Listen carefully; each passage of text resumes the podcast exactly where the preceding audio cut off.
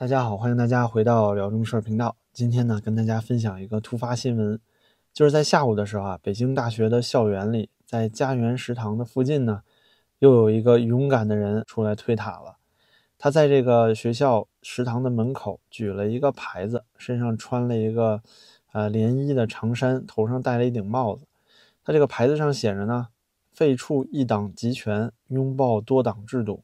然后下面写着他自己的 YouTube 和 Twitter 的账号名字，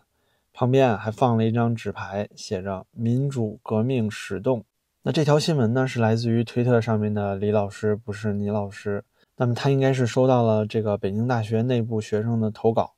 但是呢，只有图片，并没有视频。在这个图片中啊，可以看到他是呢被学校的保安给带走了。目前是不是送交公安机关，我们不清楚。不过啊，以他做的事情来看，这个颠覆国家政权罪啊，应该是跑不了了。那家园食堂这个位置啊，以前就是啊，很多人愿意在上面做一些啊民主事业的地方。比如说在疫情的时候，白纸运动期间呢，就有学生在上面写：不要风控，要自由；不要核酸，要吃饭；务实不是躺平，睁眼看看世界。动态清零啊，终究还是谎言。那在这一则标语里面，前面的两句“不要风控，要自由”和“不要核酸，要吃饭”。大家也知道，是本轮推塔这个始作俑者、勇敢的彭立发先生最先开始带头的，在这个四通桥上，还有之后这个重庆当时有一个所谓超人小哥，也是勇敢的站出来戳破那个谎言，告诉大家呀，皇帝其实根本没有穿衣服。那随后啊，就是如火如荼的白纸运动，也有无数的年轻人站出来。当时很多人都说啊，这是中国的第二轮六四。但是呢，如果您对比这个规模和实际的效果，可能远远不及。但是在人民心中的火种啊，现在看起来真的是埋进去了。我们如果去到这个勇敢的年轻人啊推特主页，能够看到啊，他给自己起的名字叫张生，叫 Hobby Septem。那这是一个自己的笔名了。我相信啊，很大可能性并不是他的真名。他的推特呢，其实是刚刚才注册的。您可以看到，二零二三年五月。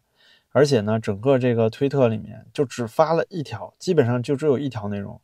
除了是他自己的这个照片之外呢，就是这是他本人的照片，看起来啊，可能也就是二十岁左右的样子。再有就是他重复再发一个同样的微博，叫做“与全球同胞书”。他说呢，这是一则来自于中国大陆和内地民众的讯息。他声称啊，中国的民主革命开始了。看到这里啊，有的时候觉得有点悲凉，因为中国的民主革命其实也许早就开始了，从八九六四的时候就开始了，从五四运动的时候就开始了，甚至共产党当初带领的革命不也是民主革命吗？他要推翻的是蒋介石的独裁政府啊，所以说中国的民主革命其实一直在进行，只不过呢一直在失败，有的时候是被统治者直接干掉了、镇压了。有的时候呢，是你成功了，但是你自己又变成了新的独裁者，所以很多时候啊，会让你产生一种困惑，就是到底是每一次民主革命有自己的弊端，有自己最大的错误，还是说啊，这中国民众、中国老百姓他就不能够接受民主呢？没有办法接受宪政呢？这个膝盖就是那么软，非得要下跪呢？你真的是说不清楚。但是每每有这种悲观的想法的时候啊，就像我之前在这个人选之人那一期里讲到的。就是台湾的人，他们也是大陆人，他们并不都是这个本岛的岛民，对吧？有很多都是当初跟着蒋介石国民党过去的，中国各地的人都有，他们一起组成的这个社会，两千七百万人，你说这人口是不多，可是算下来也不少了。很多国家也就这么多人口啊，他们也一样能够实现一个非常好的民主社会，尽管有种种缺陷，但是他们在不断的进步。所以真的是我们中国人这个膝盖就软吗？我觉得未必。那他的推特下面呢附了一个 YouTube 视频，我在这里啊已经把他的推特账号给大家展示出来了，您感兴趣的话可以自己去看一看。但是油管的视频呢，基本上就是他自己走向这个小船，然后放了一首 Beyond 的《海阔天空》，没有什么实际的内容。同时啊，在他这个推特里面放了一个下载链接，这个链接呢，如果您打开的话，就能够发现他所写的三本书了。那这个书啊，其实挺长的，基本上每一本呢都有几百页，我觉得几十万字应该有了，至少十万字左右吧。其中罗列了大量的这个中国民运的历史啊，民运这些人的事迹啊，尤其是六四相关的内容。此外呢，就是在他的文字中啊，可以特别明显的看到这个人的文笔其实相当不错，而且啊，他思考问题的深度其实是很深的。如果您看到他写这些文章的话，可以发现他对中国社会啊各个角度，尤其是对中国这些关于言论审查呀、关于啊打压民运人士啊，就这些事件啊，他有很详细的记录和分析。同时呢，又对比了很多国内外发生的类似的事情。我虽然目前还没有读完这些书啊，因为实在是太长了，可能需要一些时间，但我觉得确实很有意思。在这里呢，我想也，不能让这个小哥白白牺牲，是吧？所以希望呢，大家如果有空的话，也可以下来看一看。所以综上所述呢，我想很明确了，这个叫张生的人啊，就是用一种几乎是玉石俱焚的啊勇敢的行动，主要是为了推广他自己的民主思想。他所说的这个中国民主革命开始呢，是他自己的革命，从他自己这儿开始。如果说能够把他这本书、这三本书推广出去，让更多的人看到的话，我想他在监狱里应该也能算是瞑目了吧。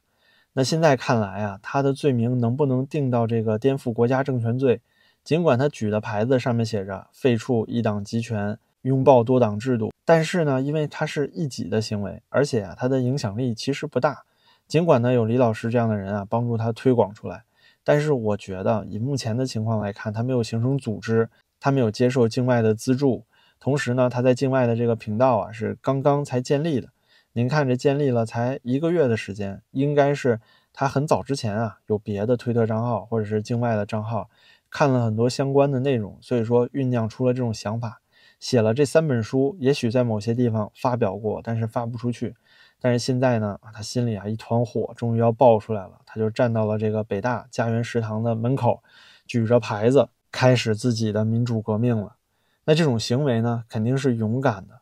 但是我也知道，很多人都会讲说这样不值得。您说啊，如果看到他那三本书的话，会觉得这是一个很有思想的年轻人，而且呢，二十多岁的年龄，他应该可以写更多的东西，可以在境外啊发表更多的内容。就是你现在走到这一步之后呢，就算你没有被定这个颠覆国家政权罪，比如说像方斌那样，关你个两年之后啊，送个精神病院，或者说把你放出来之后监视居住，那你的很多事情啊，可能就做不了了。你就像现在的王全章律师一样，我不知道大家看没看过王全章律师在这个呃推特上的账号，尤其是王全章妻子，他们的经历和遭遇啊，现在真的是太凄惨了。他们两个人在北京租房子，一次又一次的被房东赶出来，每住三个月就被赶出来。这王全章也是中国知名的这个民权律师，这个当时是七零九律师案的时候被抓走的其中一个。现在呢，虽然是被监视居住，但是他可不是简单的监视居住啊，天天有这个流氓地痞无赖到他的门口去闹事儿，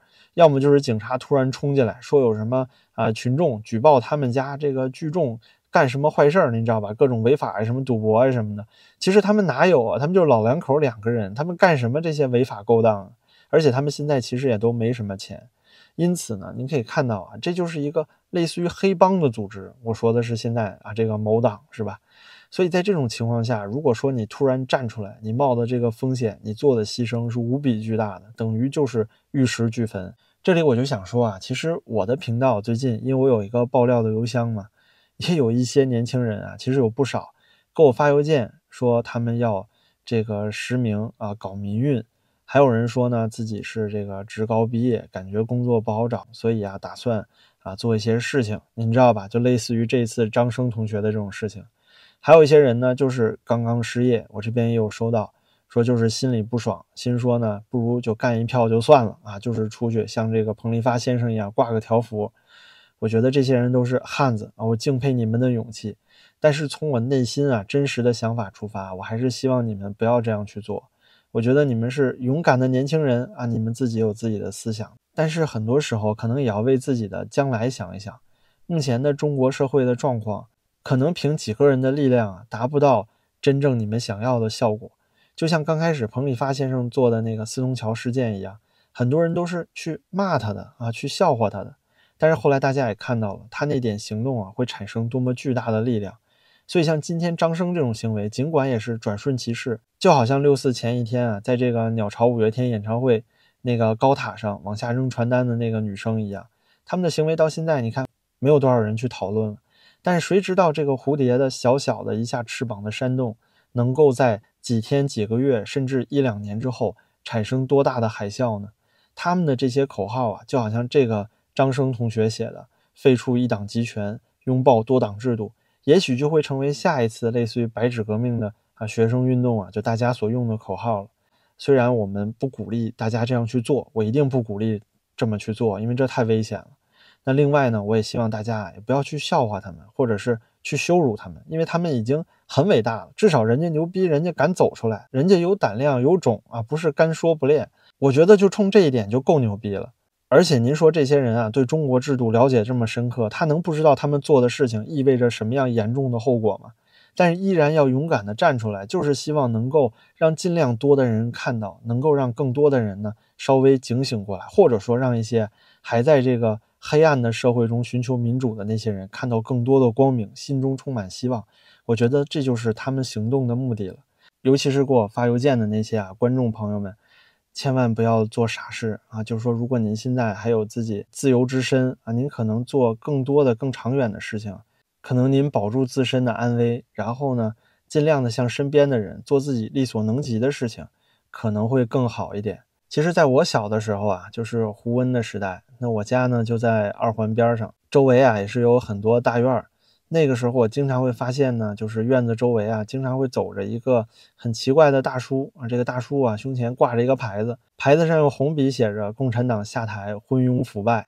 啊，等等等等吧。然后就写了一些他自己的这个遭遇。总之就是他自己退休了，应该是一个军人，军队院里的，还是周围机关的，我不太清楚。但总之呢，看起来有点疯疯癫癫，但是穿的呀非常整洁，非常干净。手里还拎着一个大录音机，然后放着音乐，自己呢就唱着一些奇奇怪怪的歌。你要仔细听的话，能听到他的歌词全都是在骂共产党。